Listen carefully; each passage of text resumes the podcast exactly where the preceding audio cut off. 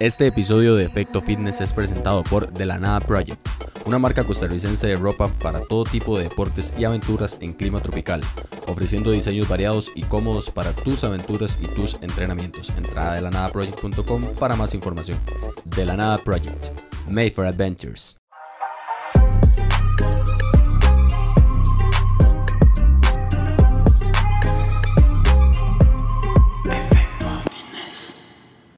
Muy buenas, ¿cómo están? Espero se encuentren muy bien. Estoy muy contento de estar acá nuevamente con ustedes en un episodio más de Efecto Fitness. El día de hoy con un invitado muy especial, primer invitado que no es de acá de, Costa Rica y que nos visita. Así que, don Lemus, ¿cómo estás? Jorge Lemus, ¿cómo te va? Bien, muchas gracias. Muchas gracias por la invitación. Eh, emocionado, la verdad. Sigo emocionado del, del pasado fin de todavía. Claro que sí, no tengo la menor duda. Bueno, muchísimas gracias ahí por haber sacado el, el chance. Yo sé que obviamente las, las precisas y todo. De hecho, ayer te, te escribí y vos me dijiste, bueno, vamos a sacarla, intentar sacarlo porque hoy mismo se van. Sí, seguro, en la noche. Entonces, pues, está todavía el tiempo. Sí, todavía apenas. apenas. Entonces, bueno, súper bien. Y bueno, vamos a hablar un poco acerca de, de, de, toda tu historia y demás. Entonces, primero de todo, para las personas, hay varias personas que obviamente te conocen, más que todo luego este fin de, sobre todo la comunidad de crossfitera y demás, pero para todas las personas que no te conozcan, entonces a nivel general, ¿quién es Jorge Lemus? Contanos. Eh, pues, en pues, primero soy guatemalteco, eh, tengo 27 años, eh, hice aproximadamente dos años de weightlifting de los, podría decir 17, 19 años. Luego dejé un poquito el deporte y a los 21 conocí CrossFit. Eh, CrossFit a mí me ayudó mucho en el tema de, soy muy competitivo, eh, me gusta competir en lo que sea, o sea, la verdad en lo que sea, y encontré eso, o sea, el ir a una clase y saber de que voy a poder competir en esa clase todos los días. Entonces todo eso fue lo que me fue ayudando. En Guatemala tengo un box, se llama Orange Fitness con un amigo. Entonces básicamente me, me dedico a, a, estar en el box todo el día, ver todos los pendientes, temas de programación y todo, todo lo que se hace en un box, literal. Em, hace dos años lo tengo, entonces me he dedicado los últimos dos años a eso y a entrenar. Ok, perfecto. Ahora, contanos un poco, para empaparnos un poquito también de, de vos como tal. Conocemos principalmente la comunidad crossfitera o conocimos este fin de semana quién era Jorge Lemus, inevitablemente en, la competencia. Pero vayámonos primero a años antes de, lo que me comentaste primero. ¿Cómo eras vos en tu infancia? ¿Cómo era la infancia de Jorge Lemus cuando estaba ahí en, años de la escuela y demás allá en Guatemala? Oh, bueno, buena pregunta, la verdad. Mira, por ejemplo, nunca fui un niño fitness o algo así. vengo de una familia muy, muy tradicional. Eh, entonces no, no era como que vas a ir a un gimnasio, vas a hacer un deporte o en sí, sino que básicamente en el colegio era, por ejemplo, jugar fútbol. Eh, eh, había, nosotros allá en Guatemala son bimestres los que manejan, entonces por ejemplo uno era de fútbol, otro era de básquetbol, voleibol y así nos la pasábamos en el colegio, pero ¿qué te puedo decir? Es una vez a la semana que, hacíamos o practicábamos el deporte en sí. Eh, también como a eso de los 15 años, tal vez, que ya uno como que empieza a esa inquietud de que las mujeres, que todo esto, ¿verdad? Entonces me, inscribieron, mi hermana con mis papás nos, inscribieron en un gimnasio.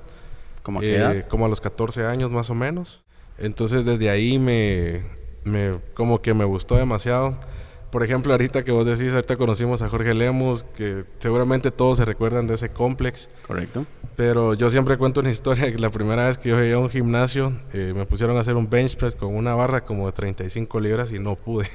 o sea, no pude levantar la barra. Es un proceso definitivamente el, el estar acá, ¿verdad? Pero... Eh, siempre vas, o sea, siempre vas a ser nuevo en algo y no por ser nuevo y ser malo significa que siempre vas a ser eh, el nuevo malo, sino que con una constancia y una disciplina sí se puede lograr lo que, lo que vos quieras. O sea, en este caso, pues es CrossFit, pero puedes hacer más disciplinas y no porque la primera vez te vaya mal significa que te va a ir mal todo el tiempo, ¿verdad? Muy bien. como eras vos, cuando estabas en esas edades de escuela y demás, es inevitable que siempre hay como como estatus, ¿verdad? De que está el típico deportista, el que tal vez es un poco más aislado. ¿En qué estatus, en qué estrato social te encontrabas vos en todo ese juego que se da en esas edades tan importantes, en la escuela? En la escuela, mira, por ejemplo, soy hiperactivo, entonces tiendo a molestar mucho. Eh, por ejemplo, allá en, aquí creo que es séptimo grado, entonces séptimo grado, octavo y noveno, molestaba demasiado. O sea, era la persona que molestaba, te miraba, te pasaba, te empujaba, te jalaba, te hacía de todo, te molestaba. Eh, luego, como a los 14, 15, ya entré un poquito más, entré a carrera, entonces entré un poco más serio. Mi círculo era de, por ejemplo, pues mis amigos jugábamos mucho fútbol, entonces ahí nos manteníamos y todos tratábamos como de estar bien en las clases.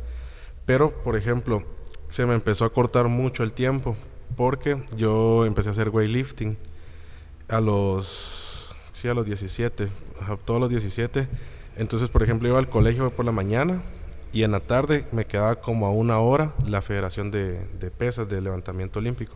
Entonces se me acortaba mucho el tiempo pero de igual forma iba. Eh, mi papá me pasaba dejando trayendo incluso me regalaron una moto por lo mismo para, para que yo me estuviera movilizando entonces ahí en ese momento sí te podría decir de que la vida social se me terminó bastante porque se me un montón. Se me regó un montón porque ya era el tema de mira, vamos, por ejemplo, después del colegio vamos a ir a una casa, vamos a ir al cine, vamos a ir a un mall o algo así. Y yo tenía que entrenar. O sea, y, y, hubo un momento en el que, mira, yo no había encontrado un deporte antes en el colegio en el que yo dijera, me podría dedicar a esto, me gustaría esto. No lo había encontrado. En, en, el weightlifting encontré el tema de que la gente te quiera ayudar, que te quiera enseñar, de que haya una posibilidad, como te decía, de competir. Y no soy de las personas de que me gusta competir en, en, equipos, por ejemplo, sino soy muy individual. Entonces, cuando eran temas de fútbol y mi amigo hacía algo malo o yo hacía algo malo, eh, existía eso, lo hiciste mal, ¿verdad? Entonces, cuando me di cuenta que esto era solo dependía de mí. O sea, claro está que tu entrenador, que todo lo demás, pero depende mucho de vos. Entonces, eso fue lo que me llenó. Y, y me quedé ahí en weightlifting. Tuve la suerte, lo podría decir, la suerte de toparme con muy buenos entrenadores. Eh, en cuestión de, no sé, podría decir yo, fui en octubre, entré en octubre y en marzo competí y quedé tercer lugar. Okay. Entonces, como el, las categorías allá por pesos corporales, entonces entre más pesados sos, menos gente hay. entonces hay un chance un poquito más grande que 30 compitiendo, solo 10, ¿verdad? Sí. Eh, se fue dando todo eso. Eh, después de esto me llaman a selección juvenil. De igual forma no vivía ahí ni nada, sino que solo iba, pero ya tenía un poquito más de beneficios. Entrenaba ya con la selección, que es la de o sea, por ejemplo, ya usan otra parte de la federación y entrenadores y todo. Luego de eso me voy a vivir un tiempo ahí y ahí sí cambió un poco mi vida. ¿Por qué? Eh, o sea, teníamos todo, ¿verdad? Teníamos eh, nuestra habitación, nuestra alimentación, nuestra área de entreno. Todos los recursos para... para... para... poder estar bien.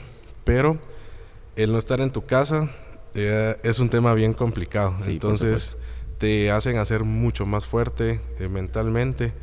Eh, no nos dejan a veces salir los fines de semana por el mismo tema de te vas a desconcentrar, vas a hacerlo algo malo, no sé.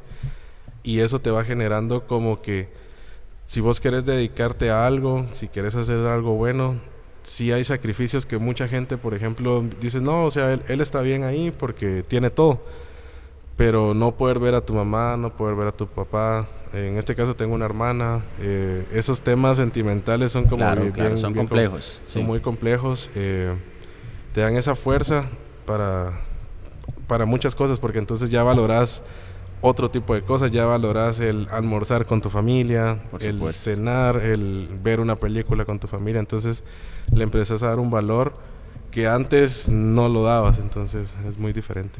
Y cómo definías vos en esas edades, incluso hoy en día, esa balanza para saber qué te va pesando más. Obviamente la constancia que hay que tener para entrenar, para llegar a un nivel como el que tenés ahorita, versus toda esta parte social que también es muy importante y todo ese tiempo de calidad que hay que pasar con los seres cercanos a uno. Eh, mira, yo siempre he pensado que para todo hay un tiempo. O sea, para, yo, yo sé que, por ejemplo, mi familia entiende eh, los temas, ¿verdad? Como todos entrenamos y todos, eh, por ejemplo, los malos humores, que me imagino que todos lo pasamos, el cansancio. Entonces, tengo una familia muy linda en la cual me comprenden de que cuando yo estoy como muy cansado y tengo hambre y por ejemplo con los planes de dieta que son tan complicados, por ejemplo a mí me gusta mucho comer carbohidratos y es lo que más me quitan en la dieta. Entonces los días que no tengo carbohidratos se me complica el día a partir de las 12 del mediodía hasta que me duerma. Entonces mi familia como que entiende esa parte, llego al box a cenar, una que otra palabra cruzada y para ellos está bien y ya. Pero o sea, ha pasado mucho tiempo para que ellos puedan comprender, comprender. eso. Eso es importantísimo, que no se lo tomen personal. Exacto. Que no sea como, pero ¿qué tiene? ¿Está enojado conmigo? No, es que está devastado, devastado. está molido y nada más, ya la interacción social está por los suelos, pero, pero está todo bien, digamos, solo que necesito paz y descansar un momento. Exacto. Y no, y lo que pasa es que también el problema del proceso, ¿verdad? Porque, por ejemplo, te trazas una meta y el proceso sí te lo disfrutas porque uno conoces a mucha gente que quiere lo mismo que vos y la verdad siempre he pensado no soy una persona egoísta a la hora de enseñar.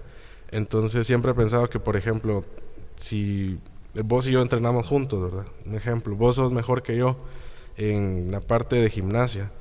Entonces yo voy a tratar de pegarme a vos en la parte de gimnasia te voy a presionar a vos me voy a presionar a mí y eso va a hacer que los dos mejoremos de igual forma, por ejemplo, yo en el weightlifting hago que como que todos se me peguen, que todos vayan a mi ritmo. Entiendo. Porque sé que de esa forma yo también ayudo a los demás, me ayudan a mí, porque el no sentirte cómodo en una parte es lo que te saca la zona de confort y te hace mejorar. Y te hace mejorar. Entonces eh, empecé a comprender e-, ese tema, ¿verdad? De que no... Soy una persona que me gusta estar... Entrené mucho tiempo solo. Entonces ¿Qué tanto tiempo? Yo te podría decir como dos años, dos años que entrenaba con una persona. Si la persona no llegaba, le daba yo le daba solo. Eh, tuve muchas sesiones sin música. O sea, estaba como que muy enfocado.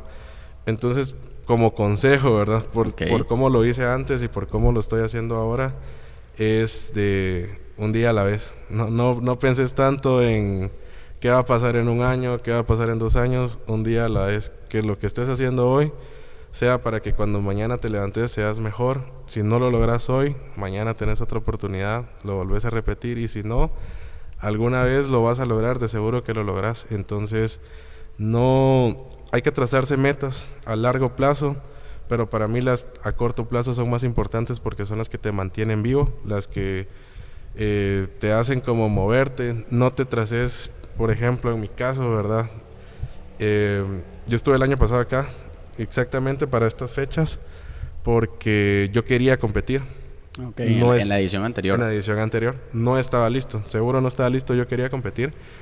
Eh, yo conocí a David Umaña por medio de Joel Brand. Ya. Entonces eh, yo platiqué con Joel de que qué podía hacer como para poder entrenar mejor y que me recomendó a David, me puse en contacto con él y en automático, ¿verdad? Eh, empezamos como que a trabajar juntos. Eso fue hace dos años. Ya. Eh, cometía muchos errores en el tema de alimentación.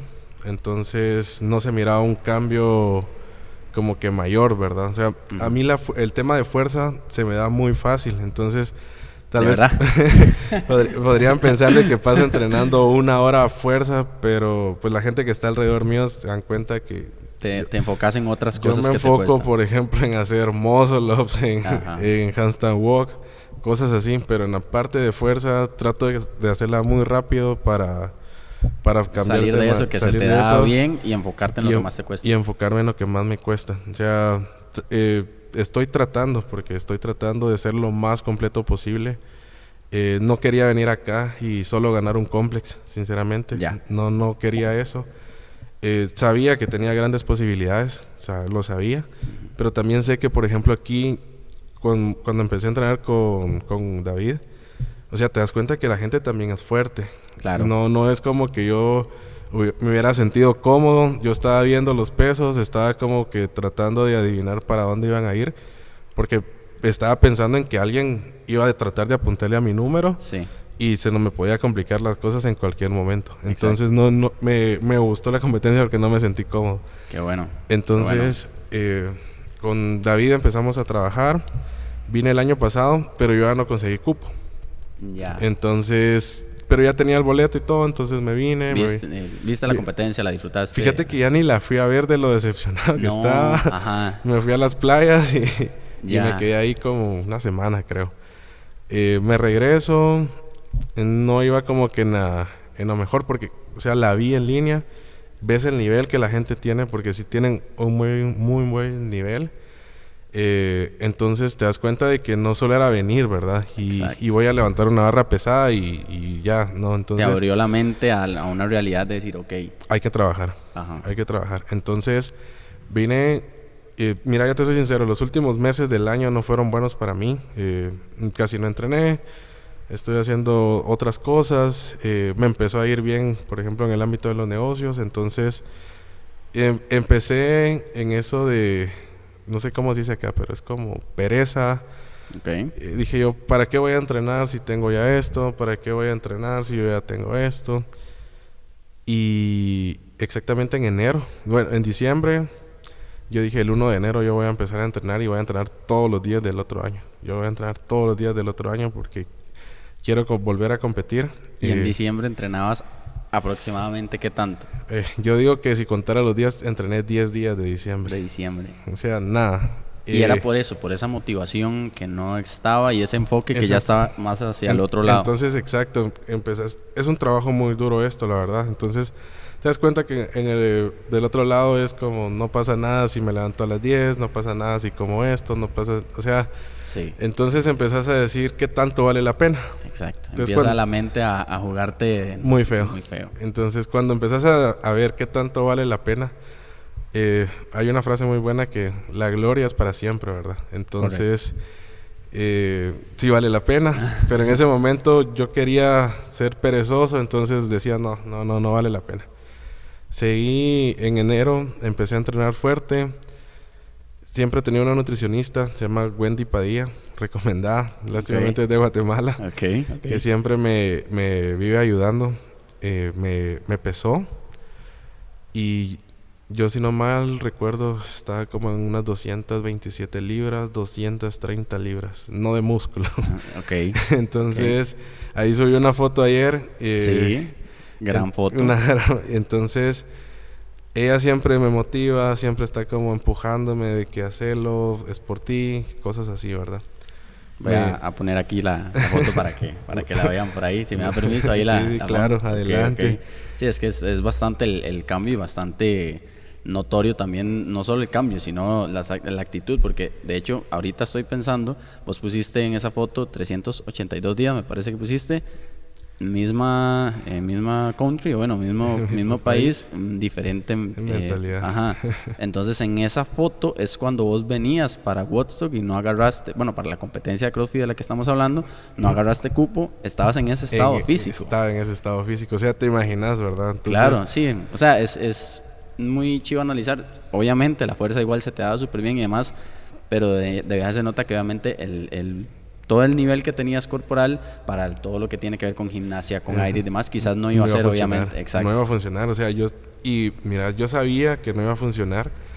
Quería darme un, de, una, de alguna forma, en ese momento, el año pasado, quería darme un golpe a la realidad y que yo entendiera que no estaba haciendo las cosas bien. Eso era lo que yo venía buscando el año pasado, como para generar ese hambre de, bueno, regreso el otro año y yo le voy a meter y voy a estar entrenando duro y consciente pero no se dio y como te digo esos tres meses, pero luego me lo propuse y cuando te digo me lo propuse fue una, una meta que día tras día eh, lo, lo, estuve pensando, que David me estuviera mandando los entrenos todos los días, yo decía, o sea, sí tengo que ir.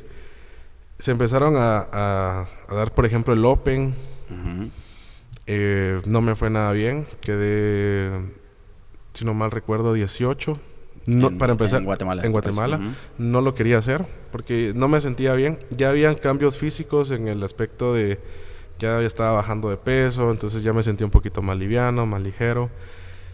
Eh, de igual forma hice el Open, quedo en posición 18, entro a cuartos. Te soy sincero, tampoco los quería hacer porque yo decía, ¿para qué los voy a hacer? O sea, voy a pasar un fin de semana que podría pasar descansando con mis amigos. Y no, eh, lo hice. Mis amigos me llegaron a apoyar sábado y domingo. Eh, rompí PR de clean. Yo tenía, mira, yo, yo en el 2018 hice 385 de squat clean. Ok. Y este año hice 390. Entonces, 5 libras, 4 años después. Ok. Entonces, eh, es bien... Sí, sí, claro. O sea, no, no es como que haya sido de la noche a la mañana. Exacto. Pero... Y más ya en, ese, en esos niveles tan altos que es como decir que un atleta olímpico de 400 metros baje 30 centésimas. Exacto. O sea, pueden ser otro ciclo olímpico. O sea, eh, cuatro años igual trabajando para intentar bajar medio segundo. Exacto. Porque ya es un nivel muy alto, entonces el margen de mejora es demasiado pequeño. Sí, ya, por ejemplo, ya tu cuerpo está llegando a un tope en el que hay que dormir más, comer mejor, eh, entrenar más. De hecho, en, en esa parte, lo que hablas de comer mejor, de dormir mejor, todos estos hábitos, ¿qué hábitos cambiaste porque está claro que seguís teniendo una prestación muy grande para lo que es la fuerza, vos mismo lo decís, pero ¿qué hábitos cambiaste? Que eso está claro que viene de una mentalidad, a la hora de ver una foto versus la otra, en cuanto a la forma de comer y demás, con la guía de la muchacha que no mencionas, pero ¿qué cambiaste? O sea, aproximado, así, muy grosso modo, ¿qué comías antes, qué comes ahora, cómo lo llevabas y cómo lo llevas ahora? Ok, por ejemplo, el año pasado yo comía lo que sea lo que sea es lo que sea. Si vos me decías ahorita, vamos a comernos una pizza, yo me comía la pizza. Podemos ir terminando el episodio, pero... Podemos ir todavía. Eh, eh, me encanta la Coca-Cola. Pasaba tomando Coca-Cola normal todos los días. Eh, me acostaba 11, 12 de la noche por estar viendo el celular. El otro día me levantaba 10, 11 de la noche. No tengo un horario, entonces podía llegar a a la hora que fuera al box. Entonces a veces entrenaba, a veces no entrenaba, a veces eh, medio, hacía la parte de fuerza, un Metcon. Eh, como está tan perezoso y como estás comiendo mal, tenés energía mala. Eh, por ejemplo, decía medio Metcon, ah, ¿para qué voy a seguir? Y lo dejaba. Y es que tras de todo solo. Ah, bueno, a veces solo. O con un, par de personas. Con un par de personas. Entonces, fue como sin que... El, sin el entrenador ahí o... alguien presionándote, viéndote. Entonces era como, como complicado. Claro que sí, mucho más complejo. Se, en, enero, por ejemplo, 1 de enero cayó domingo y yo fui al box y porque yo me lo había prometido y fui. Eh, ese día fue bastante complicado, entrené, eh, me quedé muy pensativo, como estaba solo, eh, me senté, terminé de entrenar, me senté y me puse a, escribir qué era lo que tenía que hacer, ¿verdad? Para, para poder lograr los objetivos. En este caso, pues Costa Rica es un, una, ¿verdad? Eh, yo quería venir acá. Eh, me lo tracé, pero como te digo, yo vi la competencia el año pasado. No la vine a ver aquí en vivo, pero sí, sí la vi en línea. Eh, me di cuenta que, por ejemplo, la gente es fuerte, que mueve pesos, pero también se mueven rápido al momento de gimnasia, al, momento de un endurance. Odio, odio correr, odio correr. De verdad, lo odio. Por dos, muy bien. muy mal, pero hay que hacerle, hay, que, meterle, sí, sí. Entonces, eh, empecé a, a correr. uno de los, hábitos, de los primeros hábitos que yo agarré fue, bueno, todos los días me voy a levantar temprano. Para mí temprano es a las 7 es temprano, para mí también, para mí también. Sí, sí, totalmente tempranísimo. Siete, me voy a bañar con agua fría para quitarme la pereza. Okay. Eh, voy a hacer el desayuno exactamente como está en la dieta. Eh, me voy a ir al gimnasio a entrenar. Entreno, eh, me tomaba inmediatamente mi shake de proteína, almorzaba, descansaba un rato, volví a entrenar, shake de proteína, eh, me quedaba en el box haciendo temas de, por ejemplo, si alguien necesitaba alguna ayuda extra o algo así, me quedaba ahí. Tipo 7, 8 de la noche me iba a mi casa, cenaba, 9 en la cama. El teléfono, ahora es bien complicado, lo dejaba a un lado, solo ponía mi alarma para el próximo día. Así pasé eh, hasta el Open. Pasé desde el 1 de enero hasta el Open sin comer nada de comida chatarra. Eh, como te digo, el tema de la Coca-Cola para mí es bien complicado. Me la cambiaron a Coca Cero. Muy bien. Entonces me quedo ahí. Aquí apoyamos bastante la Coquita Cero en el programa también. En el programa también, ah, me parece. sí, sí, sí. sí. Y ahí estuvimos. Eh, me prometí que no iba a comer nada malo, eh, que no iba a salir de fiesta, que los sábados para mí era bien complicado, mucha ansiedad. Eh, mis amigos, mira, va a haber una fiesta en tal lado, mira, vamos a comer. Y yo, no, o sea, sí puedo, pero no quiero. Entonces, no.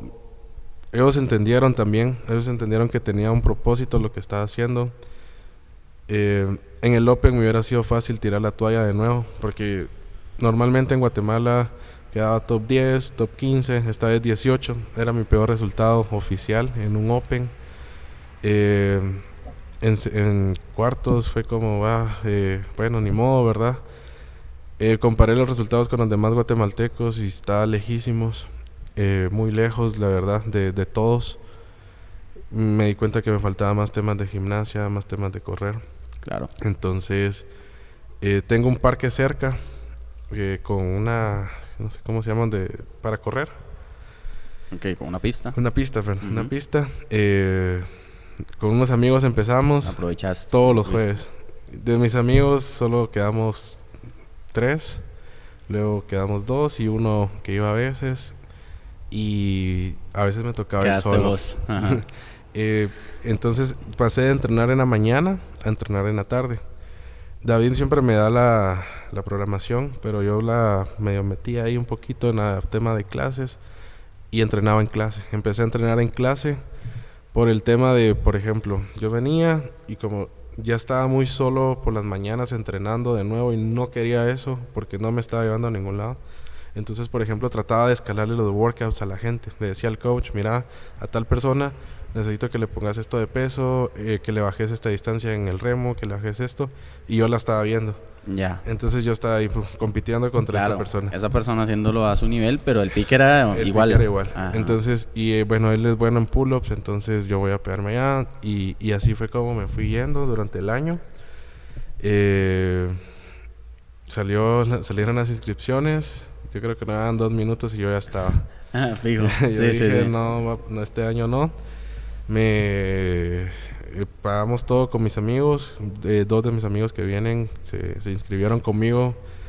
Eh, entrené, eh, hice un grupo de competencia en el gimnasio, entonces todos los sábados a las 10 de la mañana nos juntábamos a entrenar. Ya fue diferente, el entorno diferente, ya eso cambió. ah, bueno, buen, buen punto. Mira, algo que les recomendaría a todos y, y siempre lo hago es tu círculo de amigos que sea lo que vos querés. O sea, en este caso para mí es el lado fitness y competitivo, entonces trato que toda la gente que está a mi alrededor esté buscando lo mismo para no distraerme.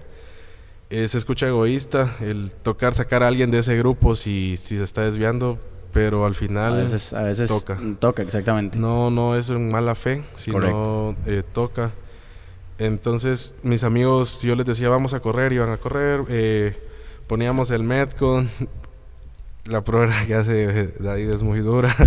Y todos de verdad eso y había que hacerlo. Había que darle. Entonces eh, seguimos ahí empujando con mis amigos eh, pero ya era diferente ya era un entorno más más favorable si al uno le da pereza pero hay un par que ya no entonces como que dice de, ni modo tengo que ir tengo que ir. eso es muy importante, Y, estar solo y hay una que otra persona que, que avanza así solo y demás y si bien es una opción y se puede, siempre que se pueda contar con gente alrededor va a ser, va a ser muy bueno y como vos lo decís, no solo a nivel del deporte, del fitness o del crossfit y demás, sino en cualquier meta que uno se trace en la vida, que sean personas que van por una, una línea similar, o sea, que no te están todo el tiempo jalando hacia cosas que, que no te, que, te impiden despegar hacia donde vos crees. Exacto, que te impiden despegar, correcto, que te tienen toda la gente que tengo eh, empujándome, ¿verdad? Hacia, hacia lo bueno. Entonces eh, me encargué de formar ese círculo, de tener mucha paz. Eh, para mí la paz es, es, indispensable, o sea, estar tranquilo. Sé que de llevar todas las cosas en control me, me gusta. seguimos entrenando. Hice una competencia en Guatemala, era pequeña, y me fue muy bien. No, pues eh, no es por nada, pero me sentí muy bien, no me sentí presionado en ningún momento. Y yo dije, bueno, podría ser que sí esté haciendo las cosas bien. La gané y seguí entrenando, seguimos entrenando. Eh, plan de dieta, como te digo, eh, carbohidratos bien bajos, eh, no muchas calorías para por el tema de que ponerle a mí me sueltan las calorías y subo 10 libras en dos semanas. Ok, tenés, tenés esa tendencia. a subir de peso muy rápido. Entonces me cuidan mucho en ese tema. tuve, si no estoy mal, tenemos febrero, marzo, abril, como hasta mayo, iba cada 15 días a con la nutricionista para que me estuviera tomando mis medidas. Y con tanto, con algo tan riguroso que, que empezaste a manejar versus una versión de hace poco tiempo que comía lo que sea, ¿no te llegaste a sentir frustrado o como atrapado en algún momento y que te diera como ese efecto rebote? Sí, sí, sí. Eh, mira, eh, desde el... Te podría decir que todo, desde los días miércoles y jueves, me agarraba una ansiedad de querer comer lo que fuera. Eh, descontrolarse el fin de semana. el fin de semana. Entonces eh, era bien, bien complicado. Un juego mental muy duro. Eh, a mí me pasa todavía que, por ejemplo, es un lunes y tengo ganas de, por ejemplo, unas papas. Compro unas papas y me como unas dos, tres y trato de repartir alrededor, solo como para quitarme el tema de ansiedad. Ok. Entonces, eh, paso entrenando mucho tiempo durante el día. No, no va a afectar dos, tres papas al día. Correcto. Entonces, pero me va a dar como tranquilidad y paz. Entonces, como, sí, como, como, un pequeño premio mental de decir, ok. Un poco, un poquito. Entonces, ahí me, me he ido como que... Te has ido entendiendo. te has ido, eh, he ido entendiendo muchos temas de comida que no entendía. Claro, hay que educarse un poquito también para entender qué, por qué me pone esto, por qué me quita esto. Entonces todos esos temas me dediqué como a investigarlos, no me gustan los vegetales, pero me di cuenta que necesito comerlos para rendir mejor. Entonces, como vegetales todos los días. se los mete ahí, de ni modo, ponemos un poquito de vegetal. Y sí, entonces eh, era bien, yo le decía, ya me aburrió esta comida, yo ya no quiero esta comida. Ella trataba de cambiarlo, pero no se podía. Ya. Eh, era seguir, seguir, seguir en el plan. Había una meta eh, muy, muy, muy trazada, que no la que no le iba a perder por nada ni por nadie. O sea, está como que ahí. Em, luego de, de seguir, seguí entrenando, seguí y como que buscando el todo, ¿verdad? La comunidad y todo eso me, me gusta mucho. El estar cerca de mis amigos, el de que tienen metas muy similares me ha seguido alimentando. Por ejemplo, ahorita mis amigos hicieron eh, un leash que es en línea para clasificar me encendió. De verdad me encendió. O sea, yo vi y dije... Te contagió de todo Tengo ganas de... Yo decía, tengo ganas de hacer estos Metcon para ver cómo estoy con los de Guatemala. Ya. Probé uno. Dije, lo voy a probar por molestar. Y, y le di y vi la tabla y yo supe que yo no me había cansado. Le di muy tranquilo, muchas respiraciones. Cometí muchos errores al partir. Entonces dije, yo no estoy listo para hacer sets largos. Tengo que partir. Eh, no estoy listo en el ámbito mental, no me logré concentrar en esta parte, estaba pensando en otro. Dos semanas antes de venir acá. Ok. Y bueno, a seguir, eh, eh, durmiendo temprano, comiendo bien, dije, tengo que hacer ir el plan alimenticio bien. Seguimos, tenía dudas de cómo entrenar la última semana. Ya hace mucho que no competía en algo tan fuerte porque yo sabía lo que me venía a enfrentar. Sí, claro que sí. Yo sabía que no iba a venir a jugar, yo sabía que esta gente quería ganar, sabía que iban a pelear de principio a final, yo lo sabía. Entonces traía una idea eh, un tanto perdedora que decía yo, bueno, con que quede 15 para mí está bien porque son 50 atletas. Ok. O sea, sí, la, sí traía la mente baja una persona que me dijo, has entrenado, has comido, has hecho las cosas bien, no entiendo por qué te va a ir mal. Y eh, jugó un poco con mi mente porque dije, es cierto, o sea, seguro todos, todos sacrificaron algo. Correcto, sí, quizás todos, todos, hicieron lo mismo. Los 50 tal vez hicieron lo mismo, pero es algo que tal vez te ayuda a por lo menos sacar la mejor versión que puedes mostrar en el momento, y ya que, que, es donde tenés que quedar. Entonces me di cuenta del, que el trabajo duro da sus recompensas. Yo soy malo corriendo, soy malo corriendo. Okay. El primer evento era correr y remar. Sí.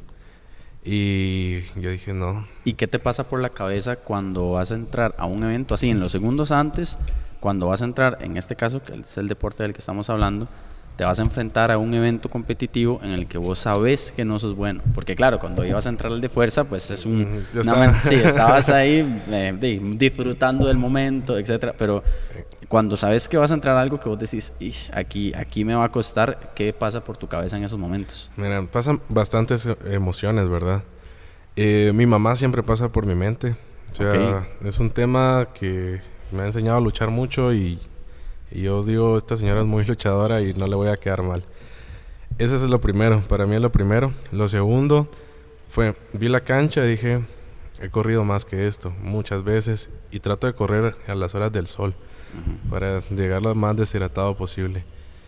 Eh, he remado como nunca. Más que Ben Entonces dije, bueno, seguro no gano. Yo dije, seguro no gano. Pero el que me gane, que se lo lleve la tristeza. Y, y entonces dije yo aquí, la única forma de, que me ganen y yo quedar mal para mí sí. era que terminara de remar y no terminara cansado. Entonces corrí, corrí, eh, no llevaba una estrategia. Me, entendí que necesito estrategias para todo. Sí. Entonces yo dije, voy a correr al ritmo que todos corran ahorita, porque en el remo soy bueno y me voy a recuperar. Entonces trataba de ver los remos de la gente de la par para ver a qué pace iban. Y yo dije, voy eh, cinco segundos abajo de todos. Entonces en la corrida que entré me voy a recuperar. En la segunda corrida dije, solo voy a seguir el ritmo del que vaya delante mío. Y vi que iba muy lento, lo pasé y traté de alcanzar al otro. Eh, me subí al remo y empecé a ver que no habían llegado muchos. Entonces dije, bueno, vamos bien. Porque ya habían dicho un, el mejor tiempo de la vuelta del hit pasado, que eran 17-22. Eh, puse mi reloj y yo dije, tengo dos minutos y medio por vuelta y me voy a morir en el último remo, por lo menos para ganarle esos 25. Y vi que iba bien, me sentía bien, me sentía cómodo. Claro, me dolía todo, pero iba muy, muy cómodo. Entonces empecé a apretar en la vuelta 3, empecé a rebasar gente corriendo, remé, me sentía cómodo, estaba pensando mucho en He corrido intervalos de 400, de 800, de 1200, de 2K. He corrido 5 kilómetros, he corrido 10 kilómetros. Eso, eso ibas pensando mientras ibas haciendo el evento. No me va a pasar nada. Sé que puedo apretar. Sé que puedo sostener el remo fuerte al final. Eh, entonces... Y lo hiciste así tal cual. Y le di. Eh, mira, me dolió mucho ese evento porque yo dije, si hubiera remado a 1.30, que era mi estrategia final...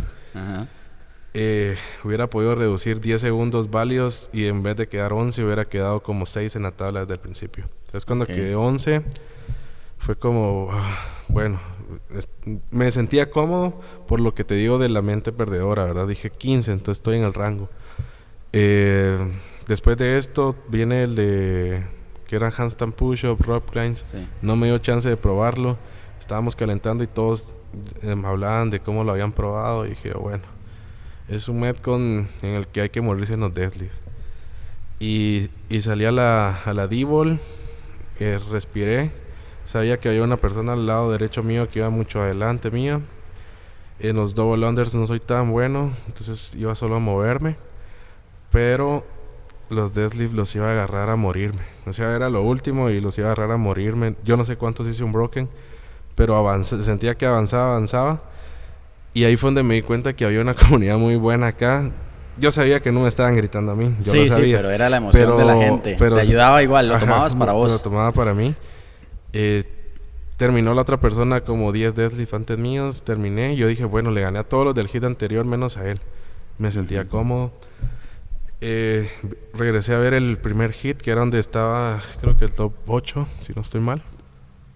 Como para ver más o menos cómo se estaban manejando, porque no los conozco.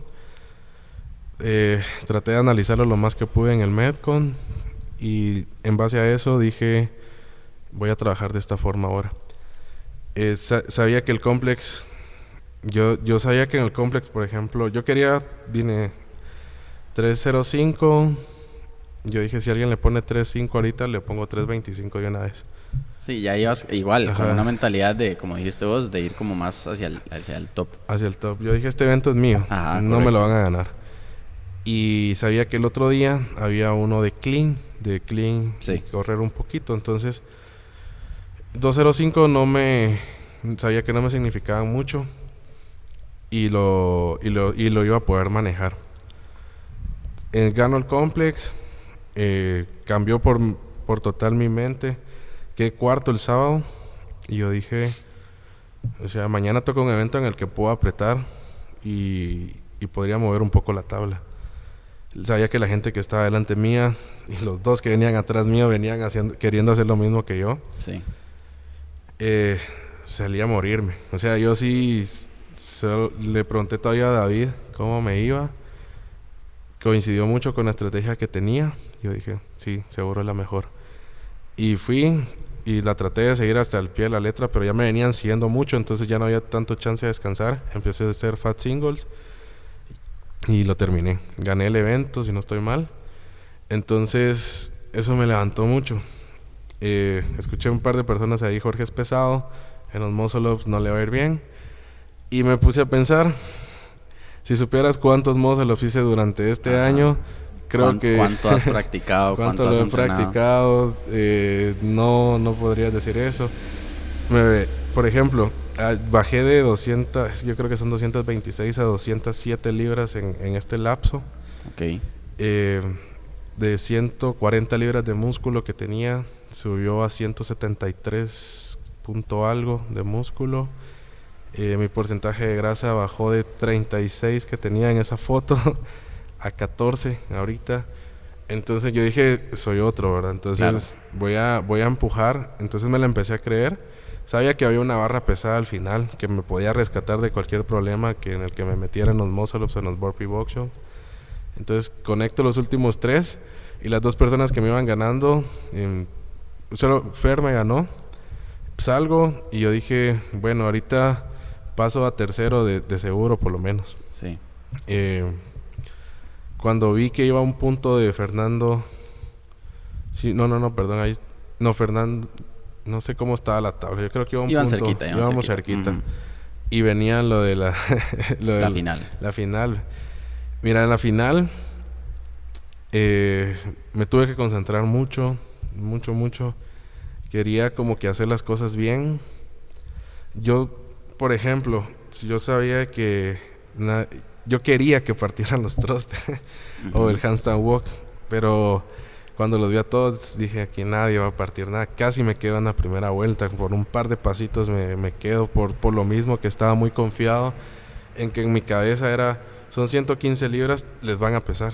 No les pesaron, no les pesaron. Entonces, en la segunda apreté un poquito más, en la tercera apreté un poquito más, pero me empecé a crecer, me empecé a crecer. O sea, yo de verdad terminaba el, el handstand walk y no me sentía ni un poco fatigado. Estaba... En, eh, estado pico para, estar, ahí, dándolo todo ya. Voy a empujar con esto y que sea lo que Dios quiera. Eh, sabía que, por ejemplo, Marvin con Andrés estaban peleando el tercero porque estaban empatados. Y sabía que Fer y yo estábamos peleando el primero. Sí. Con Fer platicamos antes y decía, va a ser muy bueno si llegamos hasta la, última ronda y ver quién gana. Va a ser muy bueno. Eh, en la antepenúltima, yo solo vi que Fer tiró milésimas de segundo la barra antes que yo. Yo tiré la barra pero cometo los errores de principiante. Me hago, me hago hacia atrás y en eso Fer se tira y sale como cuatro pasos adelante mío. Ya iba adelante. Y empiezo a pelear en, ese pedazo de los 12 metros de handstand walk. Pasó una línea de tiempo mía sobre mi cabeza de, todo lo que hice durante el año. Ok. Y mientras, lo, mientras ibas ahí. lo único que yo hice y me recordé si tiro los pies hacia adelante, va a ser hasta que se me aguaden las manos. Y fue lo que pasó al final. Pues. Sí. O sea, yo caminé, eh, pasamos la línea de en medio que era la de 6 metros y vi que ya solo iba un paso adelante mío. Yo dije, o le está bajando o yo estoy caminando muy rápido. Y trataba de ir viendo a la par, a la par. Y íbamos igual, pam, pam, pam, pam, mano tras mano, mano tras mano. Eh, pongo yo la mano izquierda, él creo que pone derecho a izquierda.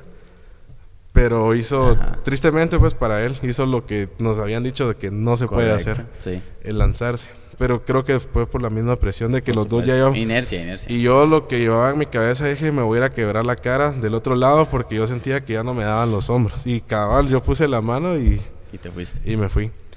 En ese momento terminaron de pasar todas las cosas por mi cabeza porque solo me di la vuelta, me quedé viendo hacia arriba, creo que le toqué la espalda no sabía quién había ganado. Yo no me di cuenta que él se lanzó. O sea, yo solo dije, no sé qué pasó, vi que estaban revisando videos y me levanté. Cuando vi que dijeron que se había lanzado, dije, bueno, ya. Estamos empates, pero todavía faltaba un punto, porque no sabía qué era lo que pasaba. En el último, Marvin y Andrés salieron a esos salieron desde los thrusters. O sea, ellos salieron. Sí. Era la última, ¿verdad? Yo ya no tenía tanta gasolina. Traté de alcanzarlos en el handstand walk y estaba sudado en la, parte. pero porque me acaba de caer, pero, pero entonces dije yo, bueno, empate, no sé qué irá a pasar. Cuando me dijeron que el desempate era quién había ganado más eventos, yo no sabía cuántos había ganado Fernando. Y dije, bueno, a esperar, ¿verdad? Estaba nervioso antes de, de que anunciaran lo del, quién había ganado, si él o yo. En este caso se dieron las cosas para mí, pero fue un excelente competidor. Mira, yo de verdad que ya no lo pude ver después de la competencia para conversar con él, pero fue un excelente competidor eh, desde el principio. Eh, estábamos compitiendo, o sea, sabíamos que íbamos 1-2, 1-2, pero en ningún momento yo me sentí como atacado, ¿sabes? O sea, yo sabía que íbamos a salir a la cancha y nos íbamos a matar. Sí. Pero fuera de, era, ¿cómo estás? ¿Te sientes bien? ¿Necesitas algo? O sea, quiero o no, eh, no estoy en mi país. Esa comunidad, claro, sí, sí, claro. Y me entendés, o sea, yo me, me, contaron que los hits iban un poco atrasados, no sabía en qué momento empezar a calentar, entonces le preguntaba a él, imagínate yo preguntarle a él. Sí, claro, y que tal vez te podía jugar sucio y decirte, no, no caliente o algo así, no, y, te trató súper bien. Él me trató súper bien, entonces es una excelente persona no, seguramente nos topamos en otra compe. Probablemente. Y... Y te llevaste esa experiencia Me llevé esa experiencia, el público. Eh, mira, yo, yo te estoy sincero, yo vine acá y yo dije, la, eh, no sé si se pueden decir malas palabras. Total y rotundamente. sí, sí, dale, tranquilo. Entonces yo dije, por falta de huevos, no me van a ganar. O sea, si me van a ganar, que sean mejores que yo y lo acepto y sé que tengo que seguir entrenando. Pero por quedarme con esa espinita de, ah, la hubiera corrido un poquito más, ala, no, no, no. Entonces, sí venía a darlo todo. Eh, me sentía de alguna forma comprometido con, con, David por el tiempo que me, que, me, que me ha dado durante estos dos años, ¿verdad? Claro. Entonces dije, no, es una competencia de él, eh, hay que subirse al podio, ¿verdad? Hay que pelearlo. Eh, toda la gente que estuvo pendiente de mí, tanto acá como acá, mira, yo de repente miraba mi Instagram, y qué felicidades, que no sé qué, ah, muchas gracias. Claro. Eh, no pude estar con toda la gente porque yo soy de las personas de que termino el workout, eh, me hidrato, como, estiro y me acuesto, como para seguirme concentrando. Sí. Hice muchas cosas diferentes a, a, competencias anteriores. Esta ha sido mi mejor competencia en todo el tiempo. Eh, y qué bueno que fue internacional, de verdad que qué bueno que fue internacional desde que empecé CrossFit, de, quería, eh, no sé por qué este país, te soy sincero, seguramente por la gente con la que estaba en ese momento, venían, vinieron acá en su tiempo a Costa Rica, no sé cómo les fue, pero que yo quería, quería venir siempre a Costa Rica, siempre había querido venir a Costa Rica, eh, la gente, me, después del complex cambió todo. Claro que sí. Cambió todo, me recibieron muy bien, yo ya escuchaba, vamos Jorge, y no sabía quiénes eran, eh, que me felicitaban, entonces yo dije, o sea... Sí, eso, eso ayuda, ayuda mucho, alimentó mucho, me alimentó mucho, me llenó mucho. Y también te hace, como que te valida todo tu proceso, ¿no? Todo tu proceso, el que nadie, ninguno de nosotros, ni siquiera yo que estoy acá compartiendo hoy con vos, eh, hemos vivido y hemos conocido, que es todas estas luchas, todas estas cosas del tema del peso, el tema de la alimentación, el tema de los hábitos, el tema de la pereza o la motivación, todo eso con lo que has lidiado y que de, al fin y al cabo te lo validan en el momento por lo que estás haciendo y eso también obviamente es gratificante para vos. Sí, claro. O sea, ahorita eh, estoy con mucha hambre. O sea, voy a... Tengo... Ayer no entrené, eh, hoy tampoco, pero mañana regreso al gimnasio y, y, tengo un par de metas más ahí que tengo que... Llevo un listado de cosas en las que cada competencia es diferente. Yo sabía que esta iba a ser pesada. O sea, entreno con David todos los, días. Sabía que él iba a meter peso. Sabía que su gente era fuerte, sabía que acá son fuertes. Que iba a ser un evento de espectáculo, porque lo, lo vi así, que nos que juntaran a todos en la cancha, que estuvieran todos alrededor de nosotros. Eh, como competidor te sentís muy lleno. Eh, entonces llevo un listado de cosas en las que voy a trabajar durante estos meses. Porque, por ejemplo, la próxima competencia que voy, que es Tecum, eh, es en Guate. Entonces vienen y juntan al top 20 de Guatemala y los invitan. Y nunca lo habían hecho. Eh, me parece re bien lo que van a hacer. Pero sé que los workouts van a ser muy diferentes. O sea, por ejemplo, allá eh, seguramente no van a haber barras pesadas. va a haber mucho de moverse rápido. Entonces ahorita ya un poco traumado, pero hablando ya con la nutricionista de necesito un cambio de, de bajar otras 10 libras. Seguir a otro step más, otro nivel más. Otro nivel más, necesito bajar esto. Eh, por ejemplo, ya estoy hablando para eh, con un entrenador de que hace triatlón para ver de qué forma me, me ayuda ahí. Ya. Entonces, eh, el buscar ese tipo de ayudas, yo por ejemplo un par de personas me escribieron después de la foto que, subí. Yo lo que mejor les puedo decir es, no se inventen nada, busquen a un experto, no pierdan el tiempo viendo recetas en Google ni nada de eso. Eh, no porque a mí me funcione, te va a funcionar a vos, cada cuerpo es completamente diferente. Eh, anoten lo que coman un día, y el otro día miren cómo entrenan y cómo reacciona su cuerpo, si se sienten pesados, si se sienten ligeros, si se sienten fuertes, si se sienten con ánimo, si no se sienten con ánimo. Que eso fue lo, que me ayudó, me ayudó demasiado. Eh, por ejemplo, yo me di cuenta de que ciertas frutas el otro día no me hacían sentir bien, pero si yo me comía esa, esa fruta antes del entreno, me hacía sentir con energía. Okay, sí, ya son cosas muy, muy personales y eso es importante lo que decís, que no, no, a todo el mundo obviamente le va a servir lo mismo y hay que aprender a decir, ok, esto a mí no me funciona. Es como la gente que dice, no, a mí los lácteos, cero, o sea, me, me joden el día entero. O hay gente que cero problema, entonces es como muy, muy personal. Muy personal. Entonces, la, mira, a mí se me hace más fácil anotar las cosas porque se me olvidan, entonces anotaba, eh, comí esto, esto y esto, y el otro día me sentía así durante un mes. Ya. Y en base a eso empecé, bueno, tengo que quitar esto, tengo que quitar esto, esto no me funciona. Eh, si almuerzo a tal hora no me funciona por mi entreno de la tarde. Em, empecé como que a ser muy tedioso en lo que estaba haciendo, a, enfocarme mucho. Eh, empecé a dejar temas de, como te dijera, por ejemplo, yo dije, bueno, de lunes a viernes me cuido, pero yo no, yo no quería entrar a un punto de estrés. De estar completamente cuadriculado en lo que hacías y estar como encarcelado en tu proceso. Exacto, y eso sí se lo digo a la gente. Yo se lo digo, tu vida no depende de esto. Es una nave hacerlo, porque es una nave y te sentís otra persona. Pero tu vida no depende de esto. Disfrutate tu vida. Si Tienes que salir con tu familia a almorzar, salí almorzar, disfrútalo. Si tienes que salir con tu novia, anda, disfrútalo. Si tienes que salir con tus amigos, anda, disfrútalo. Pero sabe que el día de mañana tienes que levantarte, comer bien, entrenar bien para seguir haciendo las cosas bien. Eh, el cuerpo necesita vacaciones. O sea, durante este tiempo no fuera que entrenara, sí entrené todos los días eh, me fui de vacaciones un par de veces, necesitaba como descansar, respirar, eh, concentrarme de nuevo. Perdí el control muchas veces eh, de lo que estaba haciendo. Por ejemplo, perdí el control de que me estaba sobreentrenando. Ok. Llegó un momento en el que Yo soy así, yo, cómo me duelen los bíceps, pero tengo que hacer todavía esta sesión. Entonces empecé a ver qué era lo que necesitaba realmente, qué era lo que necesitaba. Eh, empecé a cantar todo, ¿verdad? Por ejemplo, ¿qué pasaba si me tomaba dos scoops de proteína en vez de uno?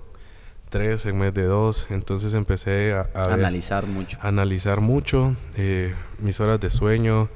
Por ejemplo, ahorita el reloj, o sea, me marca que necesito 31 horas de recuperación. Ok. el domingo me marcaba 76. Ok. Entonces empecé como que a ver ese, ese tema, ¿verdad? No lo miro antes de entreno porque me estreso. Lo miro después de entreno. Eh, em, todo el, el ámbito, eh, los tenis, decía yo, estos tenis para hacer esta parte no, no me siento cómodo, voy a usar estos.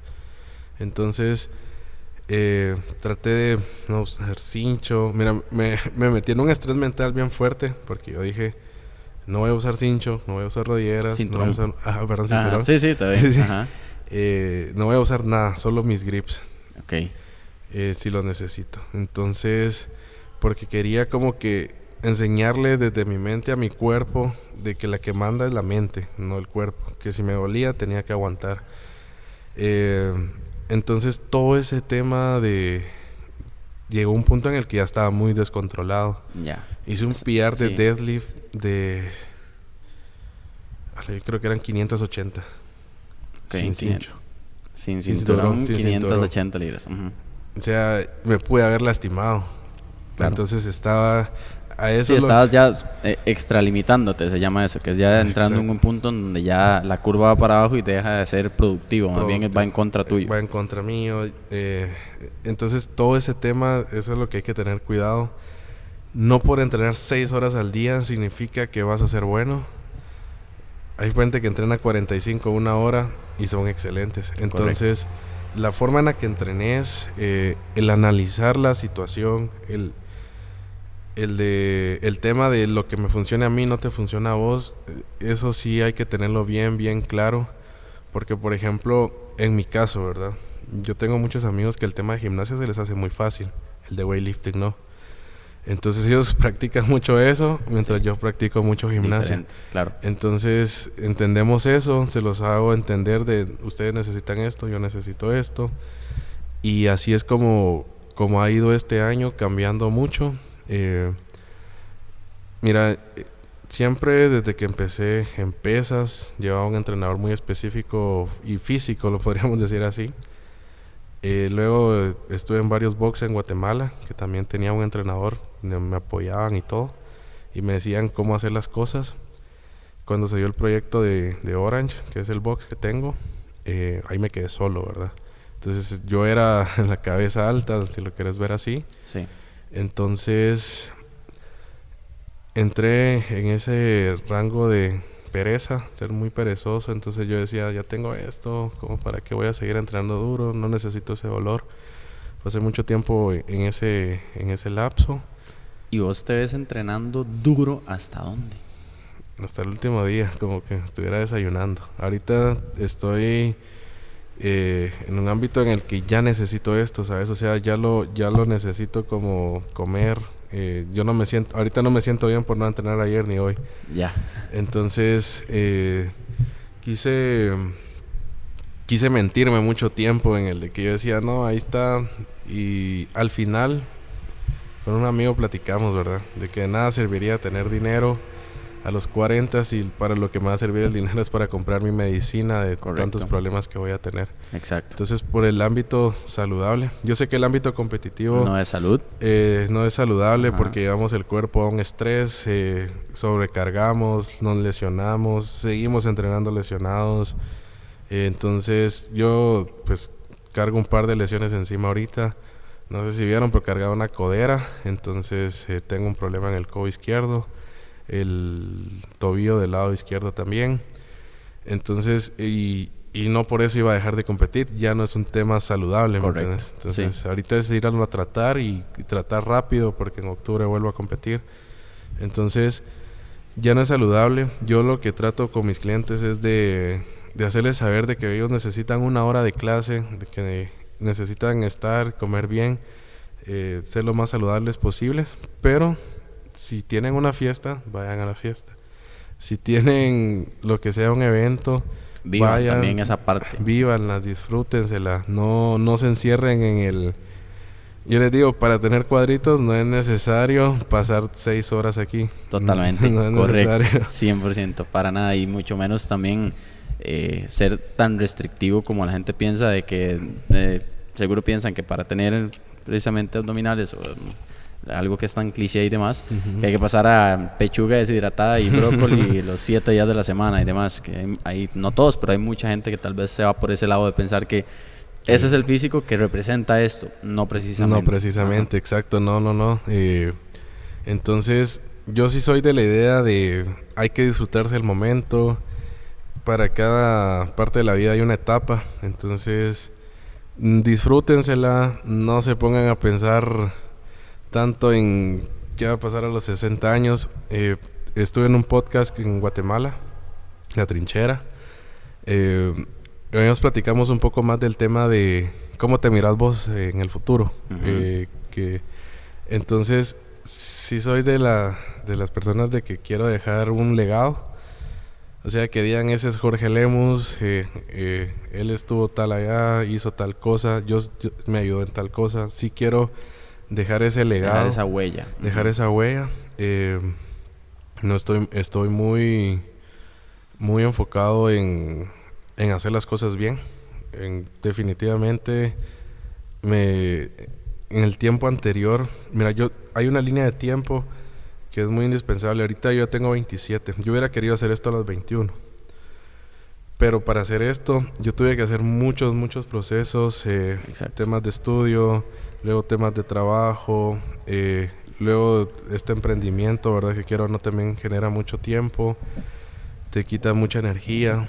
Eh, pues las personas que son dueñas de los box me entenderán Claro. de que no es solo ir y que las personas estén dando clases y ya, o sea, es un domingo a las 8 de la noche y me van a estar escribiendo preguntándome cualquier cosa y no les puedo decir no, no te voy a contestar o cosas así.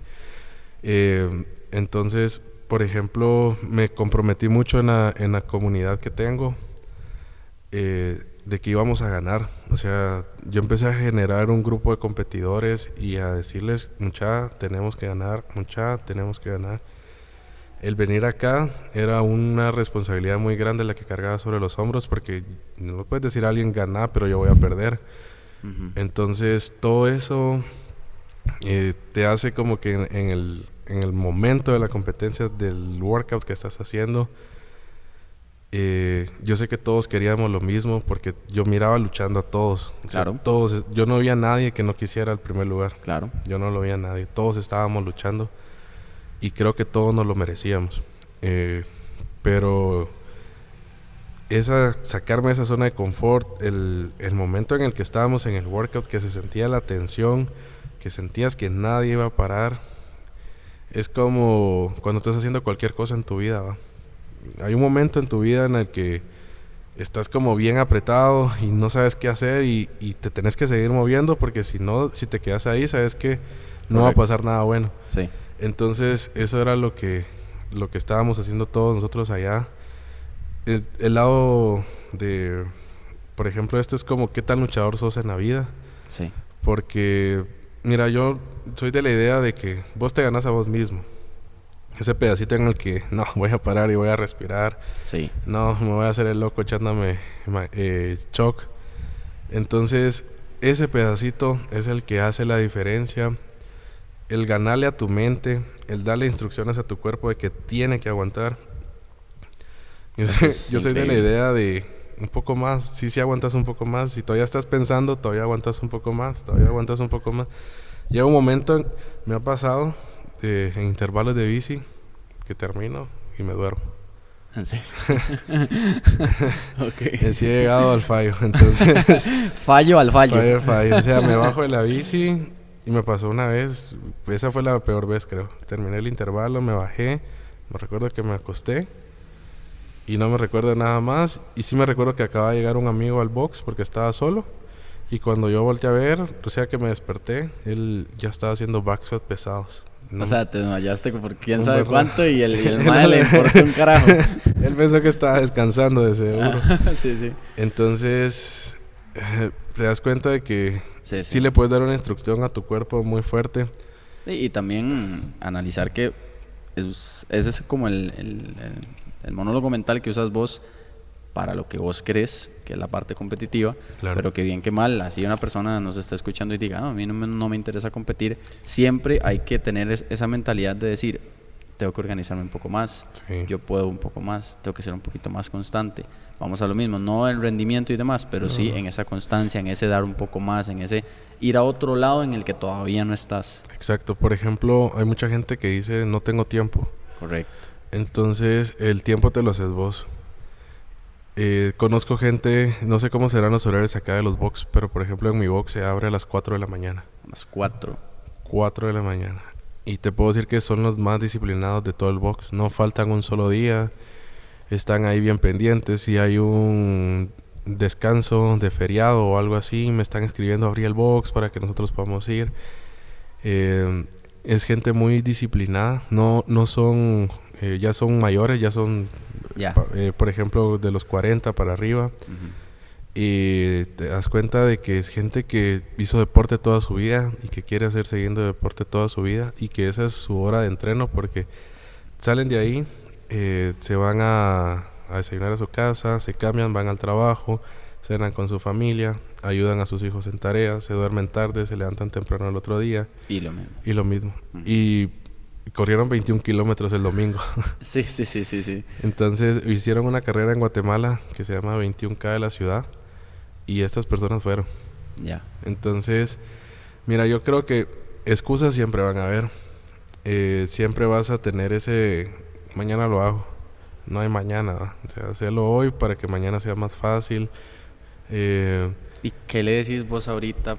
Vamos a pensar que hay quizás alguien que te está escuchando que está igual o incluso mucho peor de la versión tuya de, la, de hace un año, en donde está reinando como esa pereza, esos hábitos que quizás no te llevan a donde crees. Y no hablando solo de que es que tiene un sueño de ser competidor y no lo logra, sino que quizás el sueño es tener un mejor físico o tener un poquito más de salud o bajar esa presión arterial, lo que sea, lo que sea, pero que no lo está logrando.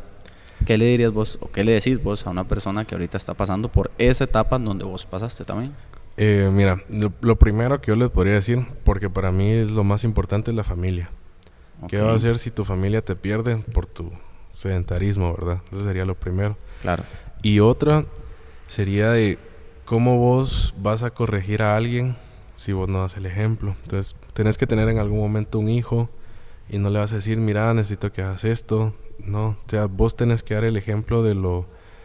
Con el ejemplo se, se habla más que, que, yo diciéndote y moviéndote y empujándote. Entonces lo que yo podría decirle a una persona que está en un momento de sedentarismo, podría ser depresión. Correcto, también. Eh, que se imaginen si vale la pena estar así. O sea, para mí no vale la pena el, el, ese estado físico ese estado físico que tenía el año pasado significa, es exactamente el significado de ser sedentario, de no ser disciplinado, de que me da lo mismo todo. O sea, entonces no vale la pena. Yo lo que les podría decir es que no vale la pena, que la única forma de salir de ahí es ellos trazándose una meta. No tiene que ser una meta competitiva, tiene que ser una meta muy personal. Eh, no, no se metan en la cabeza el yo lo voy a hacer por mi familia, yo lo voy a hacer por mi novia, yo lo voy a hacer por... No. Por cumplirle, a, tal, no. yo, yo, lo voy a hacer por mí. Correcto. Yo lo voy a hacer por mí porque a mí me encantaría de que si ahorita vos me decís vamos a correr 10 kilómetros, yo sé que voy a poder correr 10 kilómetros. Yo, si me decís vamos a entrenar, sé que vamos, voy a poder entrenar. Me lo puedes decir hoy, me lo puedes decir en la noche, mañana temprano y lo voy a hacer el cuerpo en algún momento va a caducar si seguís así. O sea, por ejemplo, yo a veces ya era de puchica, no me pasaba, quería pasar durmiendo todo el día. O sea, ya mi cuerpo ya me estaba mandando señales muy muy drásticas. Muy drásticas. Te sentías cansado de dormir. Cansado de dormir. Entonces, incluso en el box llegué a tener un colchón. Uh, porque yo decía, me voy a dormir un rato toda la tarde. Entonces, ese sedentarismo me estaba matando. Claro. Ahorita me siento muy vivo. Eh, me, me, encanta ver mi reloj, la verdad, y ver que estoy recuperado y que estoy, que necesito entrenar para sentirme un poco cansado. Eh, júntense con gente que les transmita felicidad, que les dé paz.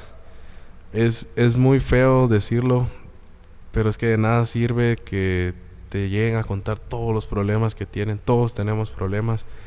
Es mejor llegar, molestar un rato, convivir, eh, ayudarnos un poquito en lo que podamos, entrenar y nos vemos mañana. Entonces, eh, cuiden muy bien su círculo de amigos. Eh, si bien también están para eso, ¿verdad?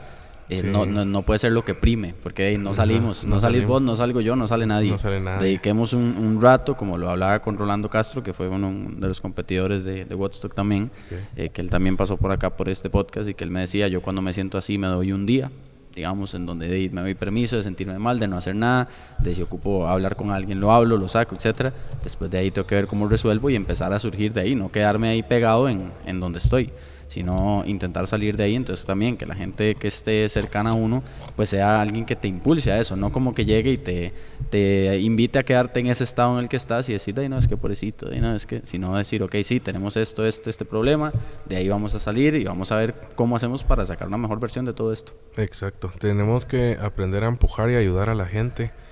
Eh, me, me pasa que, por ejemplo, cuando yo miro a alguien en el box que está así, yo lo empujo.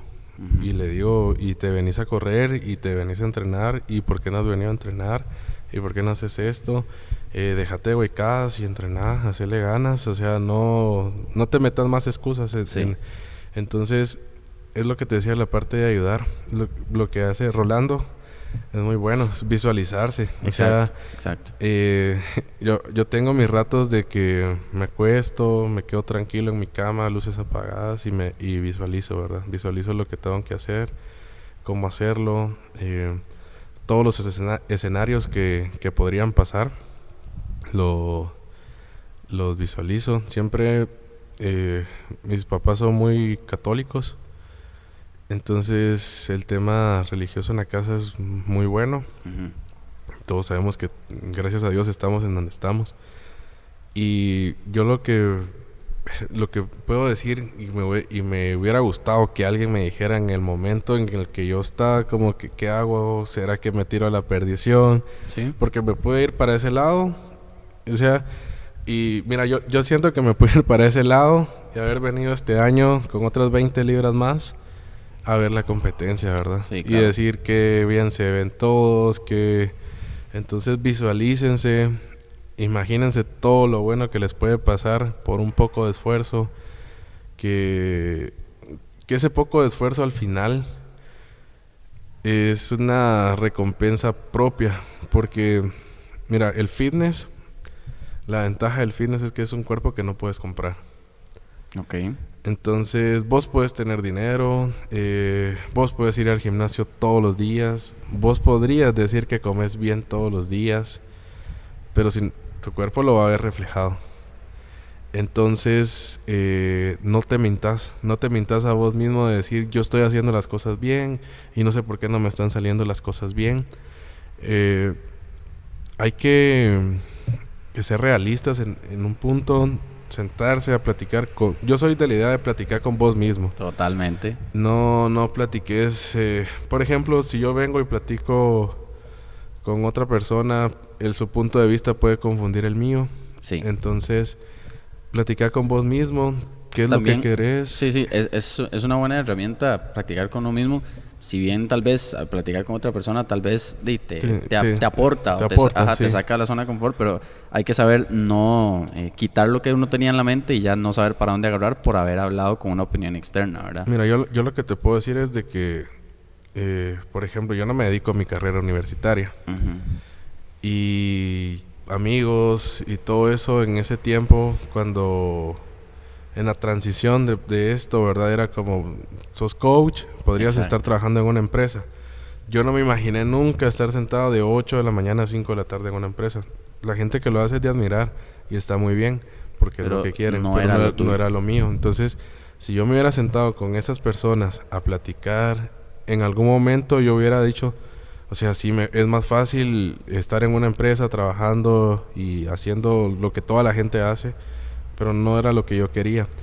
Entonces, ese tema de platicar con vos mismo de qué es lo que querés, eh, yo creo que lo más importante para el éxito sería saber en qué sos bueno y explotarlo. Exacto. Porque... Y también saca, agarrarle el gusto a eso. Sí, o sea, mira, por ejemplo, cuando se abrió el box, yo durante todos unos 6, 8 meses que se abrió el box, como a las 4 de la mañana necesitábamos abrir, todos los días me levanté a las 3. Y todos los días me costaba a las 10.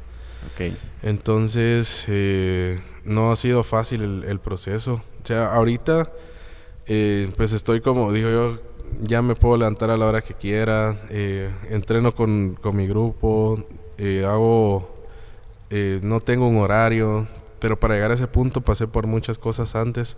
Y para llegar al, al estado físico y al rendimiento que tenés ahorita, pasaste por muchas cosas pasé, antes. Pasé por muchas cosas, o sea, por ejemplo, yo cabal ayer quería comparar una foto que tengo creo que del 2018, 17, 18, en la que estaba como bien físicamente, ¿verdad? Uh -huh. Eh, entonces yo dije, ¿cuál era la diferencia aquí y acá? La mente. O sea, mente. e- en ese momento, por ejemplo, yo necesitaba que alguien me dijera, vos podés, vamos, vos podés, dale, vos podés. Eh, en este momento yo te podría decir de que no es que no lo necesite porque, o sea, es- como Claro, ocupa, motivante es y, bueno, ujú. y el tipo de compromiso y todo eso. Pero llegué a, te- a pasar por tantas cosas en, en tan poco tiempo que siento que mi mente está como muy fuerte. O sea, Como muy autónoma Muy- en muy- decir, yo, yo, yo- sé lo que quiero, lo que quiero. busco. y además aprendí a separar de, mira, si vos estás haciendo esta botella así Ujú. y, y, y me molesta, yo tengo que entender de que vos no estás haciendo eso por molestarme a mí. Entonces yo tengo que entender que yo tengo que aprender a manejar mis propias emociones. No Ya. porque vos estés haciendo esto, porque tal vez eso te está distrayendo a vos y a mí me está molestando. Entonces yo voy a decidir si me afecta o no me afecta. Ok. Entonces, cuando vos decidís, esto me afecta, esto no me afecta, esto está en mis manos, esto no está en mis manos, va a haber una gran diferencia. Claro. Porque yo quisiera, por ejemplo, no sé, tener el doble de máquinas que tengo en el box para, no sé, para, para estar mejor preparado para Sí. cualquier cosa.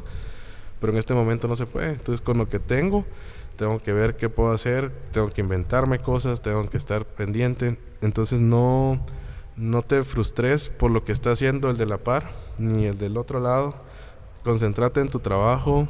eh, Instagram no es la mejor herramienta para saber en dónde está la gente. No, Todos vamos a subir lo que queremos y Sí. no vamos a subir cuando estemos fallando. Exacto. Entonces, no se dejen llevar por ese estándar de qué, qué es lo que... No, no, no. O sea, vos concentrado en tu trabajo, concentrado en lo que estás haciendo, coherente en lo que estás haciendo, analizando lo que estás haciendo, siempre con esa meta ahí. En el momento en que vos lo decidas usar, no uses como excusa tu edad, no uses como excusa tus recursos. Puedes salir a correr, podrías hacer mil push-ups si querés, podrías hacer solo sit-ups, podrías hacer un montón de squats, podrías agarrar una piedra y hacer Sí. bíceps. Sí. Entonces deja de tener ese tipo de excusas de que porque aquel tiene, de que porque aquel está ahí. No, tus recursos eh, vos los haces eh, siempre con una cara sonriente, te va a abrir muchas puertas en todos lados. El ser al- altanero y todo eso no te va a llevar a ningún lugar. Entonces eh, tenés que ir poco a poco, poco a poco las cosas se van dando, se van abriendo caminos. Eh, si lo soñaste, lo puedes lograr. Y si no lo logras, no importa, pero que no quede... Por en el- intentar, que no quede por Ajá, que intentar. no- Eso no- es muy bueno. Que no quede el, el pedazo de... Mira, yo me pude haber rendido... Yo empecé CrossFit, mira, por ejemplo, a mí me empezó a ir muy bien el CrossFit. A los 21 años en Guatemala quedé cuarto. Y de ahí solo para arriba. O sea, cuarto, después 15, después 10, ahora 18. Entonces, Sí, pudiste haber dicho, no, de ella. No, nunca voy a volver a, a donde voy. estaba. y había mucha gente que en CrossFit nos, pues, to- todos nos conocemos, ¿verdad? Entonces Ujú. era como, ah, Jorge ya murió, Jorge ya no está allá, Jorge está desenfocado en esto, Jorge lo otro. hicieran comentarios que escuchaba yo de mis propios amigos. Mira, yo empecé a separarme de esos amigos. Ok. Empecé a formar un nuevo círculo de amigos porque yo dije, no me conviene que yo esté en un proceso de querer, no puedo decir querer volver porque nunca había estado aquí, pero querer estar ahí. No puedo estar en un proceso con gente que solo me está diciendo, No. lo intentaste y no pudiste, eh, mira todo lo que estás gastando, mira lo que estás sacrificando. No, no podía. No se puede. No se puede. Entonces, eh, todo ese, ese tema, yo lo, lo único que hice fue separarlo, entender de que si es su forma de pensar, es su forma de pensar, no la mía. Hay una línea de tiempo para cada persona, en algún momento lo vas a lograr. No, no porque aquel a los 20 años lo logró, significa que vos a los 25 ya no, a los 30 no. Simplemente te vas a tener que esforzar mucho por lo que querés, arriesgar todo por, por nada, literal. O sea, durante estos ocho meses, bueno, ya casi nueve, que van Sí. del año, pude haber hecho exactamente lo mismo del año pasado. Correcto. sí. Entonces, eh, traté de alejarme de toda la gente negativa que tenía en mi vida. Empecé a juntarme con, con más gente. Eh, los primeros tres meses del año fueron bastante fuertes para mí porque no quería salir, no quería comer, no quería hacer nada. Luego entendí que también yo necesito tener amistades. Es cierto, en todo caso yo sí me dedico a esto, ¿me entendés? Correcto, nos dedicamos a Ajá. esto, sí, sí. Entonces necesitaba formar comunidad, Exacto. eh, necesitaba tener amigos, salir, platicar, eh, ir. Nos no, cuando ya estoy muy cansado, mira, los, los quiero mucho porque ya cuando estoy muy, muy cansado y con hambre, ellos saben que no me pueden ni hablar. Exacto. Eso cuesta años, pero, pero sí se llega, Sí se a- llega. a entender. Entonces, ponele, eh, dije yo, estoy en el lugar correcto, con la gente correcta. Siempre me habían puesto, cuando iba a competir, la misma mentalidad que yo traía acá. Voy a quedar 15 y está bien. La misma mentalidad. Eh, después me puse a pensar, nunca había estado así físicamente. Nunca había- me había esforzado tanto por tantos meses porque era... Mis resultados eran porque entrenaba 3, 4 meses muy fuertes, competía, 6 meses sin hacer nada. O solo medio moviéndome, o, o pasando celebrando. ¿va? Sí, sí, sí, sí. Entonces, nunca había hecho por tanto tiempo lo que estaba haciendo en este momento. Eh, entreno, mira, por ejemplo, como el gimnasio que tengo, no, no está como que el top 5, top 10, top 15 de Guatemala, sino que en Guatemala están como en diferentes boxes. Ya. No tenía una forma de medirme. No tenía una forma de medirme.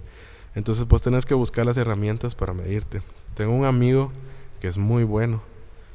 Y en pandemia me había retado un face to face. Ok. Sabía él que yo estaba físicamente mal. Sí. y Por eso me había retado. Entonces, eh, el fin de pasado le dije, venite a mi box y hacemos el face to face. Porque yo quería saber qué, qué detalles tenía que hacer aquí. Sí. Porque no, no, había competido como gente buena durante tanto tiempo.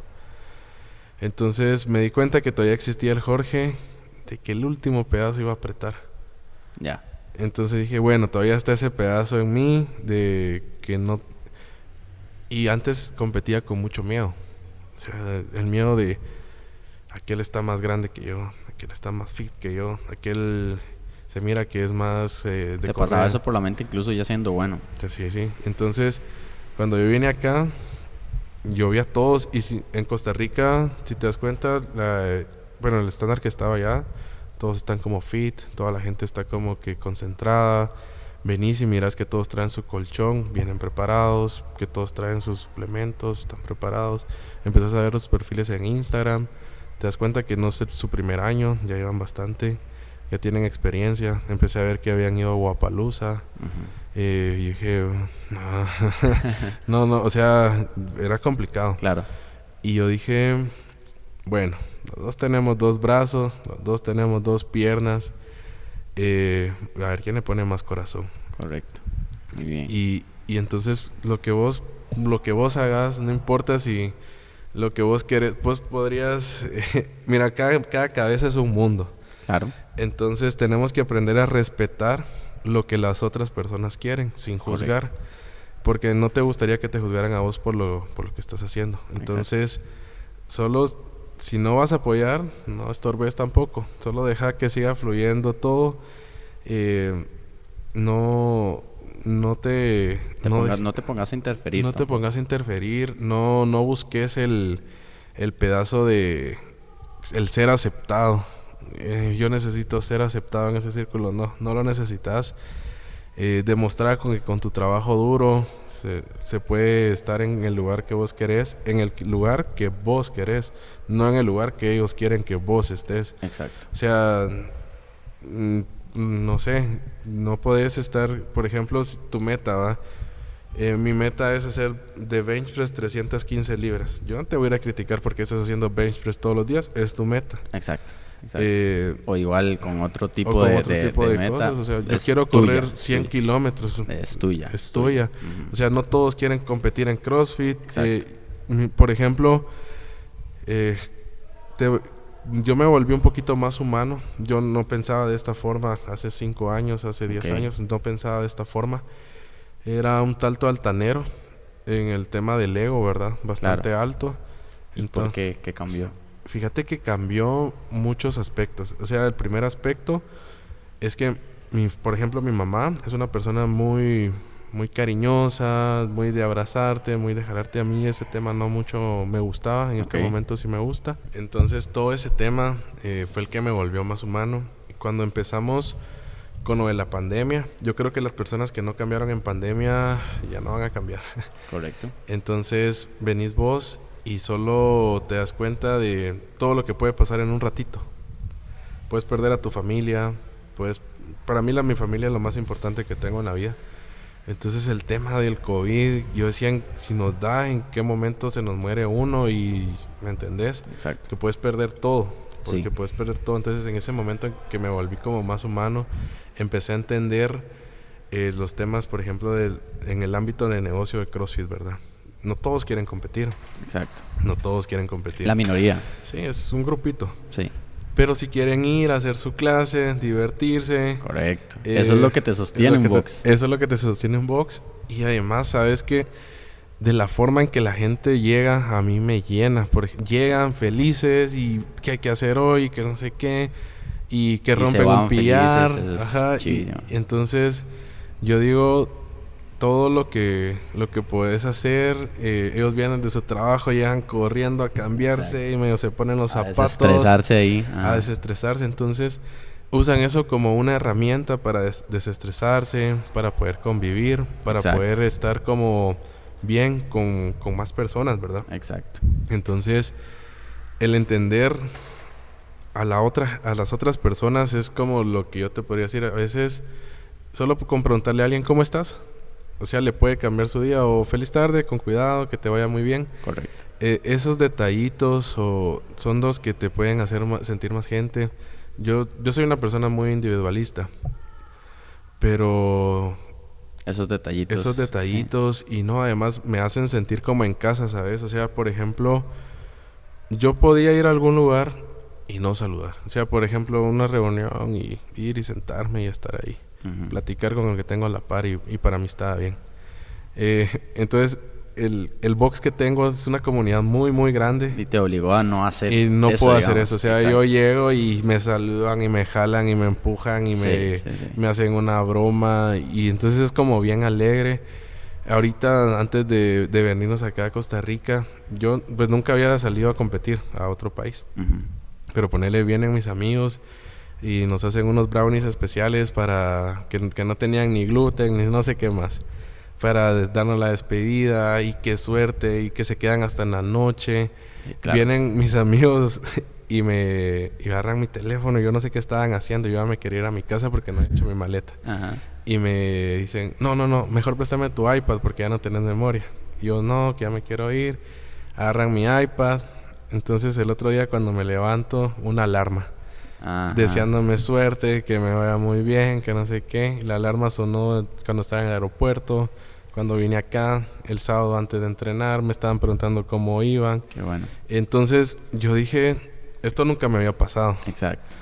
Y eso también se lo gana uno mismo, porque uno jala esas cosas. Si uno cambia esa actitud y se, pone un poquito más, sin perder su esencia, pero porque yo te entiendo, porque me identifico, soy muy parecido, sin perder su esencia y, y, amando, por ejemplo, a mí me encanta mi soledad y demás, y como mi espacio, como decís vos, de visualizar, de estar conmigo mismo, visualizar mis proyectos, mis cosas, pero cuando uno se abre un poquito más, uno jala ese tipo de cosas y ese tipo de personas también. Ese tipo de personas. Entonces, eh, viene un tema muy familiar, que es mi mamá. Mi mamá, hace como un lapso de tres meses, en un chequeo general le dijeron que tenía un poco malo el corazón.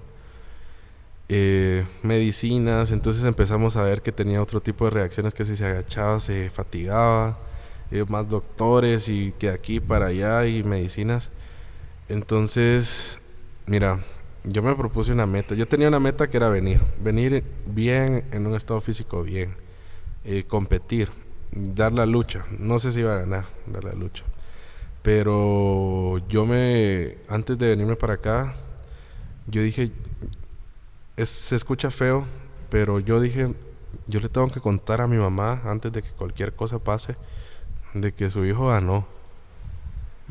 Eh, hubieron muchos momentos en la competencia en los que quise como que cuando uno ya le empieza a doler mucho y quise como decir ah ya no quiero esto solo pensaba en mi mamá y dije no tengo que seguirme moviendo tengo que seguirme moviendo y así fue.